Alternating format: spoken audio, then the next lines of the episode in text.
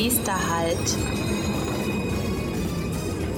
Hallo und herzlich willkommen zum Podcast der VDV Akademie. Der Podcast rund um Weiterbildung und Lernen in der Mobilitätsbranche. Nächster Halt, Klimaschutzziele und Mobilität. Herzlich willkommen zur 50. Folge Nächster Halt. In dieser besonderen Jubiläumsfolge möchten wir uns einem Thema widmen, das uns alle angeht. Unser Klima und Mobilität.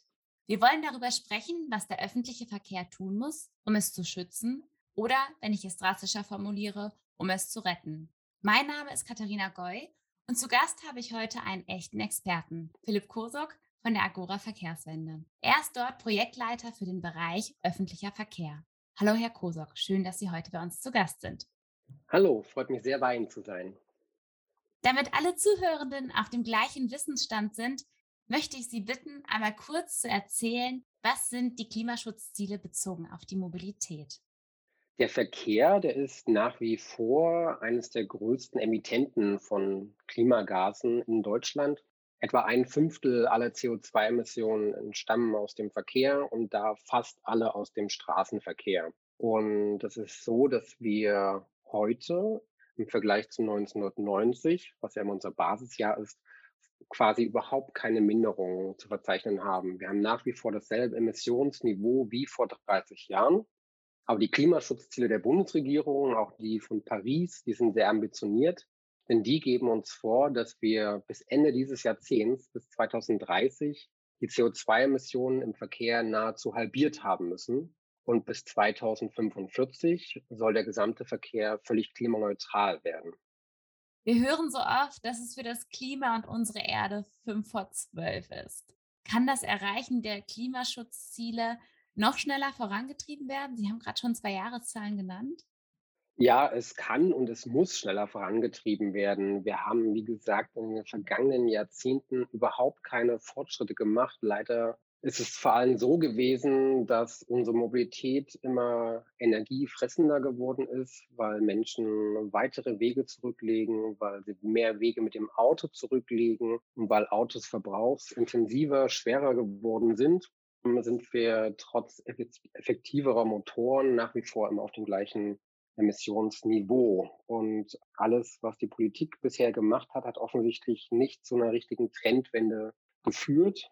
Das liegt daran, dass wir gerade in der Verkehrspolitik in Deutschland, aber ganz sicher auch in den meisten Teilen Europas und der Welt eine sehr zwiespältige Politik haben. Einerseits wird viel über Klimaschutz diskutiert und es gibt auch immer wieder äh, gute und sinnvolle Initiativen, die versuchen, den Verkehr klimaneutraler zu machen. Die Förderung des ÖPNV ist eine davon.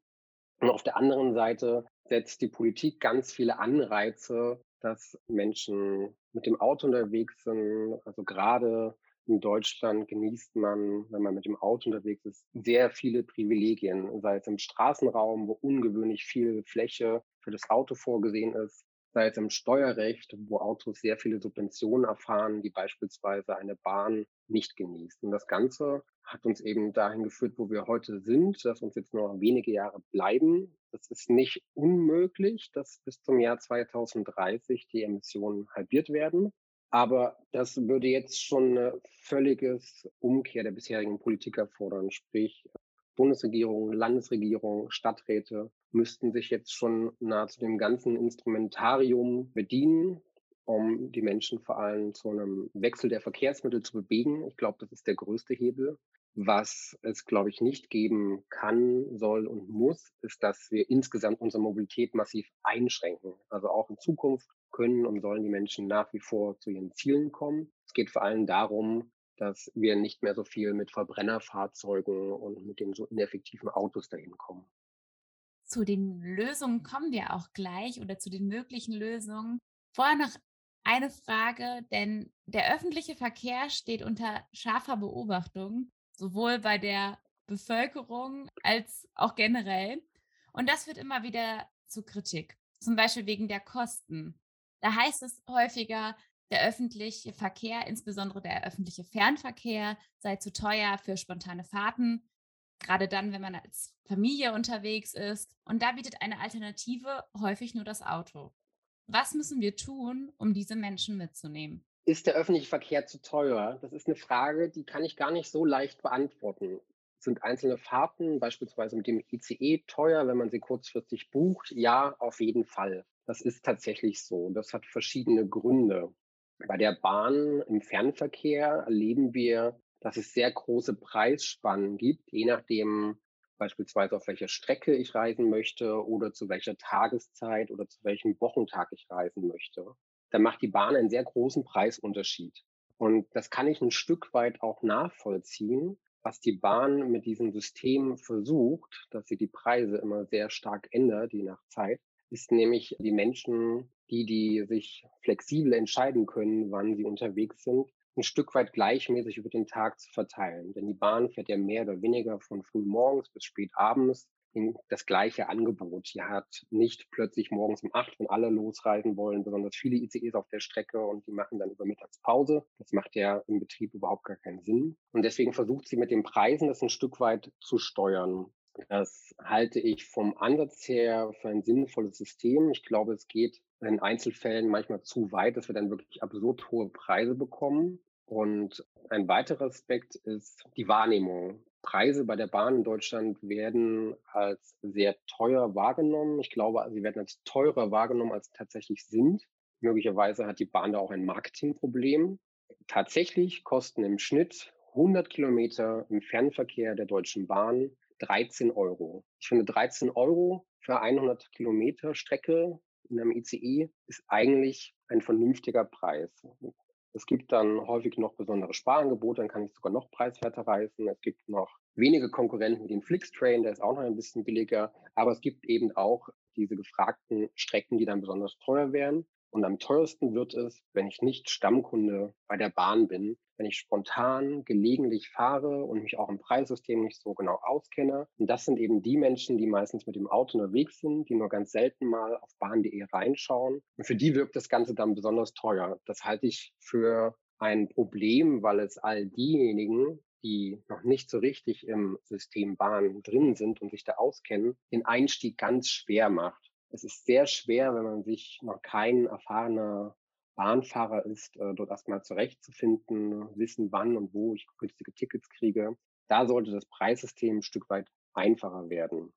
Und ein dritter und letzter Aspekt ist, dass Bahnfahren tatsächlich insgesamt günstiger sein könnte, wenn die Bahn nicht relativ hoch mit Steuern und Gebühren belastet wäre die Bahnunternehmen, sei es die Deutsche Bahn oder auch die privaten Bahnen wie Flixtrain, die müssen relativ hohe Gebühren zahlen, etwa wenn sie auf dem Schienennetz unterwegs sind oder auch Mehrwertsteuer etc. Und das müssen sie natürlich alles über die Ticketpreise an die Bahnkunden weiterreichen. Denn im Fernverkehr, so ist es in Deutschland üblich, ist der Bahnbetrieb komplett eigenwirtschaftlich. Die müssen also all das Geld auch wirklich mit Tickets verdienen, was sie an Kosten haben glaube, es würde der Bahn helfen, wenn nicht nur die Bahnunternehmen ein Stück weit von Gebühren, beispielsweise den für das Fahren auf dem Schienennetz entlastet werden würden, sondern wenn auch die Konkurrenz ein bisschen teuer werden würde. Wenn wir auf die Billigflieger schauen, die es ja zu Genüge in Europa gibt und die eine wahnsinnig harte Preiskonkurrenz zur Bahn sind,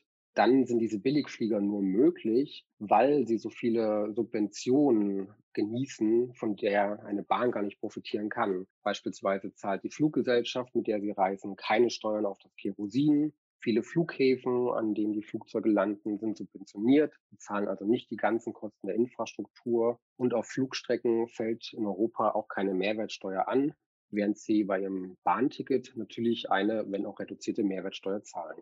Und das alles führt zu einem unfairen Preiswettbewerb, in dem nicht nur die Bahn ein bisschen teurer ist, als sie sein müsste, sondern in dem vor allem die Konkurrenz unseriös billig ist. Und ich glaube, das ist ein unfairer Wettbewerb, den wir in Zukunft beenden müssen, den wir uns eigentlich mit Blick auf die Klimaziele im Verkehr nicht mehr leisten können und die auch überhaupt nicht fair sind all denjenigen gegenüber, die eigentlich klimabewusst reisen und dafür dann oft unnötig viel zahlen müssen viele mögliche Ansätze, wie wir den Bahnverkehr noch attraktiver machen. Ein Ziel ist es auch, den Inlandflugverkehr zu reduzieren, beziehungsweise vielleicht sogar ganz abzuschaffen. Ich weiß es nicht. Und eine mögliche Lösung ist da der Deutschlandtakt, um den öffentlichen Verkehr noch attraktiver zu machen. Können Sie uns einmal kurz skizzieren, was der Deutschlandtakt ist? Der Deutschlandtakt ist eine tolle Sache und wahrscheinlich das Beste, was in den letzten Jahren im deutschen Bahnverkehr sich ausgedacht wurde. Es ist keine ganz neue Idee, denn im Grunde ist es ein Konzept, das wir aus der Schweiz geklaut haben. Aber ich glaube, hier macht Klauen Sinn, denn die Schweizer sind wirklich das große Vorbild in Sachen guten und zuverlässigen Bahnverkehr. Der Deutschlandtakt ist im Grunde ein Fahrplan, den wir in der Zukunft fahren möchten. Das Ziel ja ist so ungefähr 2030. Man hat jetzt aufgeschrieben, wie in Zukunft Züge zwischen den einzelnen Städten in Deutschland fahren sollen. Und das Tolle ist, dass man da meistens noch reingeschrieben hat, dass sie in einem dichteren Takt fahren, als das heute der Fall ist, also sprich häufiger, und dass sie an einzelnen Strecken auch schneller unterwegs sind. Und, das ist ein ganz wichtiges Merkmal des Deutschlandtaktes, dass sie in bestimmten Bahnhöfen sich die Linien treffen und man eine kurze, aber bequeme Umstiegszeit hat. Das heißt, die Reisezeit insgesamt soll für viele Fahrgäste kürzer werden, nicht nur weil Züge schneller fahren, sondern auch, weil man nicht mehr so lange in Bahnhöfen warten muss. Da hat man ja teilweise heute Wartezeiten von 20, 30, 40 Minuten. Das soll in Zukunft nicht mehr passieren, sondern dass ich fünf Minuten habe, in denen auch Züge wirklich zuverlässig dann dastehen und ich bequem umsteigen kann. Das nutzt vor allem denjenigen Menschen, die nicht in der Nähe der großen Fernbahnhöfe, wo sowieso immer sehr viel fährt, wohnen, sondern die eher in kleinen Städten wohnen, wo nur einmal die Stunde eine Regionalbahn fährt wenn ich schon nur einmal eine Stunde wegkomme, dann will ich nicht zusätzlich noch Zeit für das Umsteigen verschwenden müssen. Und dieses Konzept ist die letzten Jahre von einer großen Gruppe von Experten, Expertinnen und Experten erarbeitet worden. Es ist jetzt auf dem Papier fertig, aber um das umzusetzen, ist noch einiges notwendig. Beispielsweise das Bahnnetz wie es heute ist, das reicht noch gar nicht aus, um diesen gesamten Deutschlandtakt umzusetzen. An vielen Stellen braucht es da mal noch ein drittes, ein viertes Gleis, eine Weiche, eine gewisse Beschleunigungsmaßnahme. Es sind vor allem meistens viele kleine Maßnahmen, die jetzt am Eisenbahnnetz stattfinden müssen. Und die große Aufgabe der Bahnpolitik ist im Grunde, bis 2030 das Schienennetz dafür herzurüsten, dass dann auch der Deutschlandtakt gefahren werden kann. Ich bin da so verhalten optimistisch, dass das auch klappt. Ich glaube, wir werden diesen Qualitätssprung im Bahnverkehr in Deutschland erleben. Wenn wir auf dem Niveau in das Schienennetz investieren, wie wir es die letzten Jahre getan haben, dann werden wir das noch nicht 2030 erleben, dann wird es länger dauern und es wird eigentlich zu lange dauern. Wir müssen in den nächsten Jahren deutlich mehr investieren und wir müssen auch für die Bahnunternehmen, die dieses Mehrangebot für die Fahrgäste fahren sollen, noch günstigere Rahmenbedingungen schaffen. Ja, ich bin ein großer Fan der ICE-Sprinter und nutze sie sehr gerne. Wenn auch da die Preise kurzfristig nicht überstiegen werden und ein ICE nicht viel günstiger ist, nehme ich den gerne. Finde ich super, dass da auch mehr Züge eingesetzt werden sollen. Sie haben gerade schon von der Schweiz gesprochen. Ich möchte jetzt einen Blick auf unsere österreichischen Nachbarn werfen. Denn dort wurde dieses Jahr das sogenannte Klimaticket eingeführt. Das heißt, man zahlt einmal und kann dann das ganze Jahr mit den öffentlichen Verkehrsmitteln durch Österreich fahren. Wäre das auch eine Lösung für Deutschland? Ich finde es wahnsinnig spannend, was in Österreich die letzten Jahre im Bahnverkehr passiert. Das Klimaticket ist ein Beispiel davon, wie öffentliche Verkehrsmittel für die Menschen nicht nur preiswerter werden, sondern wie auch der Zugang dazu einfacher wird, weil ich jetzt einen Preis, einen Abopreis habe für das ganze Jahr und ich weiß, damit kann ich jetzt überall einsteigen. Das macht es für mich als Fahrgast wahnsinnig einfach. Ich muss nicht mehr mich mit den verschiedenen Tarifen in all den Regionen Verkehrsverbünden beschäftigen, Fernverkehr, Nahverkehr. So eine Vereinfachung, das würde ich mir tatsächlich auch in Deutschland wünschen. Das ist zu oft noch eine völlig unnötige Barriere, die eigentlich heutzutage nicht mehr sein müsste. Deutschland leidet da so ein bisschen an dem weit verbreiteten Kirchturmdenken. Wir haben ja etwa 100 Verkehrsverbünde in Deutschland und die haben meistens leider Tarifsysteme, die untereinander kaum vergleichbar sind, die auch technisch nicht so leicht miteinander sprechen können, in Anführungsstrichen gesprochen. Und ich glaube, der erste Schritt, den wir in Deutschland gehen müssen, ist, dass wir auf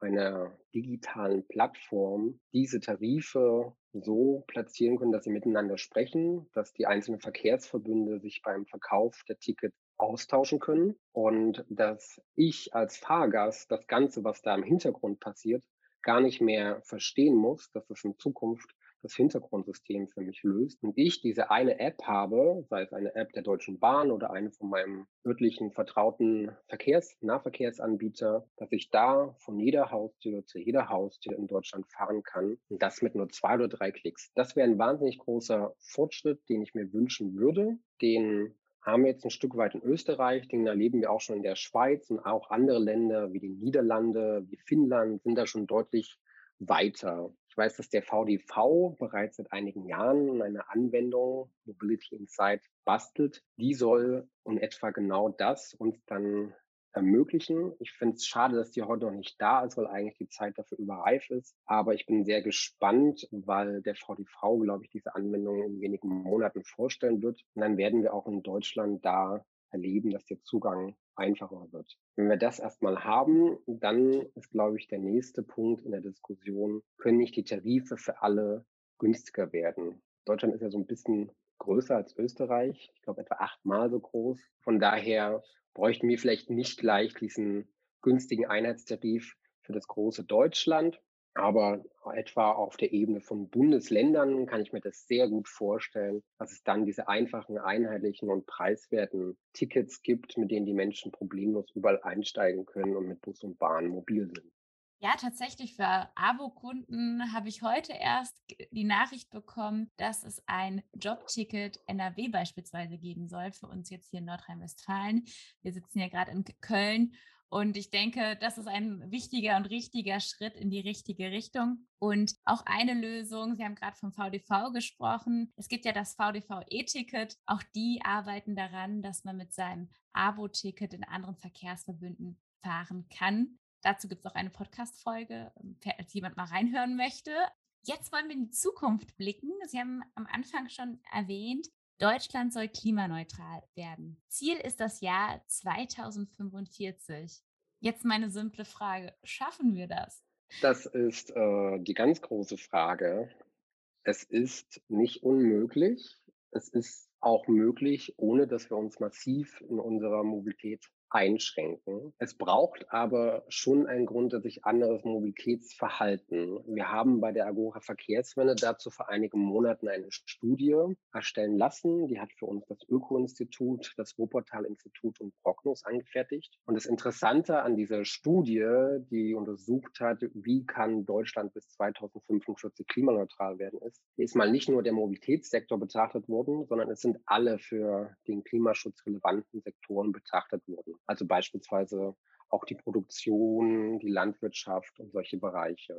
Und zeitgleich hat man diese Studie gegenübergestellt, wie viel erneuerbare Energien werden wir denn in den nächsten Jahren zur Verfügung haben? Mal optimistisch gedacht, wenn der Ausbau die nächsten Jahre etwas schneller läuft als die letzten Jahre. Und dann kommt was ganz Interessantes raus, dass nämlich in Zukunft die erneuerbaren Energien selbst bis in die Mitte des Jahrhunderts so knapp sein werden, dass wir nur auf sehr energieeffiziente Technologien setzen können. Was heißt das für den Verkehrsbereich?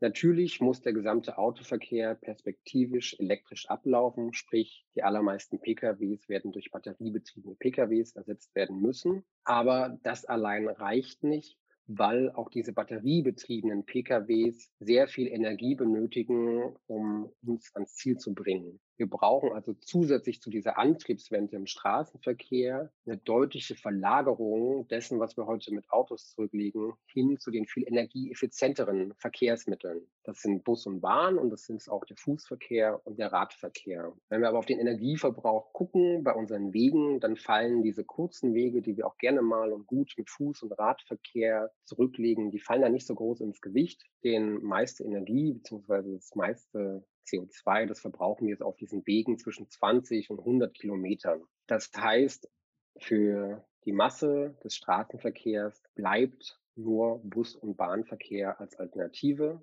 Unserer Modellierung nach müssen mindestens 30 Prozent des heutigen Straßenverkehrs hin auf Bus und Bahn verlagert werden. Und das alles unter der Voraussetzung, dass unsere Wege in Zukunft nicht noch länger werden. Das heißt, dieses ständige Wachstum des Verkehrs, was wir letzten Jahrzehnte erlebt haben, das muss jetzt mal ein Plateau erreichen. Unsere Wege können nicht immer noch weiter werden. 30 Prozent des Straßenverkehrs in Bus und Bahn verlagern. Was heißt das für den ÖPNV? Das heißt, dass wir mittelfristig die Fahrgastzahlen verdoppeln bis Mitte des Jahrhunderts sogar mehr als verdoppeln müssen. Das ist eine wahnsinnige Herausforderung für die Verkehrsunternehmen. Ich sehe oder ich nehme wahr, dass die allermeisten Verkehrsunternehmen in Deutschland diese Herausforderungen durchaus erkennen und auch wirklich versuchen, ihr Angebot zu verbessern, ihr Angebot auszubauen. Dass sie aber auf diesen steilen Wachstumspfad sind, wie wir jetzt brauchen, das ist in den meisten Regionen noch nicht der Fall. Da müssen wir in den nächsten Jahren noch deutlich an Tempo zulegen. Das heißt, mehr Fahrzeuge beschaffen, das heißt Straßenbahntrassen, Eisenbahntrassen ausbauen. Es heißt also insgesamt, dass wir vor allem für die Verkehrsunternehmen, die das Ganze leisten, für die es eine wahnsinnig große Herausforderung ist, viel bessere Rahmenbedingungen schaffen müssen, dass wir ihnen viel mehr Mittel zur Verfügung stellen müssen. Und das ist sehr ambitioniert, aber das ist machbar. Das ist kein Ding der Unmöglichkeit. Es ist eine Frage, wo wir uns entscheiden, unsere Prioritäten im Verkehr, in der Verkehrspolitik, auch in der Haushalts- und Steuerpolitik zu setzen. Und diese Entscheidungen, die hätten wir besser vor ein paar Jahren getroffen, aber wir müssen sie spätestens jetzt treffen, um wirklich auf den Pfad einer Verkehrswende zu kommen. Sie haben es vorhin schon angesprochen. Eine wichtige Voraussetzung zusätzlich ist das natürlich auch die verschiedenen Politikfeldern, die eine große Rolle bei der Verkehrswende spielen und damit, dass wir diese Ziele erreichen, dass der öffentliche Verkehr um 30 Prozent gesteigert wird und der Schienengüterverkehr auf 22 Prozent. Wie schaffen wir es, dass auch die Politik oder gerade die Politik, dass da alle mitziehen? Abschließend vielleicht noch ganz kurz. Das ist die schwierige Frage. Ich glaube, das Wissen, wie es geht, ist heutzutage weitestgehend da. Organisationen wie wir als Agora Verkehrswende publizieren seit Jahren dazu, welche Instrumente es braucht, welche möglich sind, um diese Verkehrswende einzuleiten. Woran es in meiner Wahrnehmung noch ein bisschen fehlt, ist, dass zumindest ein Teil der Politikerinnen und der Politiker sich leider nicht nur auf die Erkenntnisse aus der Wissenschaft verlässt, sondern häufig mit einer gewissen Angst umhergeht, Angst vor den Menschen, die vielleicht diese Veränderungen, die es in der Mobilität ja zweifellos braucht, dass das auf sie negativ zurückfallen könnte. Ich glaube, das ist eine überzogene Angst, weil die Gruppe der Menschen da draußen in Deutschland, die eigentlich wissen, dass es eine Veränderung braucht und die auch offen sind für eine Veränderung ihres Mobilitätsverhaltens, und die auch erwarten, dass eine Bundesregierung, völlig egal, aus welchen Parteien sie zusammengesetzt ist, eine nachhaltige Politik betreibt, die das Ziel Klimaneutralität hat und dann nur noch diskutiert, wie genau gestalten wir diesen Pfad dahin aus, wie achten wir darauf, dass bei dieser Umstellung des gesamten Mobilitätssektors auch niemand zu kurz kommt, weil äh, Mobilität, das ist ja nicht nur von A nach B kommen, das ist immer auch eine große soziale Frage. Das ist alles, das gestaltet und prägt unseren Alltag und zweifelsohne möchten wir, dass alle Menschen mobil sein können. Sprich, bei neben der Umstellung von Antriebstechnologien, neben der Förderung von Infrastrukturen, müssen wir immer auch darauf achten, dass die Kosten vor allem für Menschen mit wenig Einkommen nicht aus den Ruder laufen, dass sich alle Mobilität leisten können. Und da sehe ich eigentlich die ganz große Stärke der öffentlichen Verkehrsmittel, weil das ein sehr inklusives Verkehrsmittel ist, das nicht allen, aber den meisten Menschen, dort wo der ÖPNV zumindest gut ausgebaut ist, ähm, zur Verfügung steht, sei es, ob man eine Behinderung hat oder ob man weniger Einkommen hat. Das Problem ist bloß, dass wir so viele Regionen in Deutschland heute haben, die keinen guten ÖPNV anbieten, der nicht wirklich eine Alternative zum eigenen Auto ist. Von daher glaube ich, dass die Politik diesen Mut haben muss, einerseits deutlich Veränderungen einzuleiten und den Menschen andere Alternativen zum eigenen Auto auch wirklich zu geben, dann aber auch so mutig ist und sagen, damit wir jetzt von diesem viel zu hohen Autokonsum runterkommen, dann drehen wir jetzt aber umgekehrt auch mal die Steuerschraube beim Auto rauf und ich hoffe, dass wir in Zukunft nicht immer noch weiter darüber diskutieren, ob Diesel irgendwie verbilligt werden müsste. Das ist eine Diskussion, die ist natürlich völlig in die falsche Richtung gedacht, sondern dass wir nur noch darüber sprechen, wie können wir das Angebot für alle mit klimafreundlichen Verkehrsmitteln attraktiver machen, möglichst schnell ausbauen, bezahlbar halten, sodass die Menschen auch ohne Probleme ihr eigenes Auto viel häufiger mal stehen lassen können. Vielen Dank für diese Einschätzung. Enden möchte ich diese Jubiläumsfolge mit einem Zitat eines Podcast-Gasts, weil ich finde, dass es unser Gespräch ganz gut abschließt und Hoffnung gibt. Er hat gesagt, wir fahren mit den Öffis und retten den Planeten. In diesem Sinne, lieber Herr Kosok, danke ich Ihnen für das Interview. Hat mir sehr Spaß gemacht. Recht herzlichen Dank. Bei Fragen und Anmerkungen sind wir unter podcast.vdv-akademie.de erreichbar.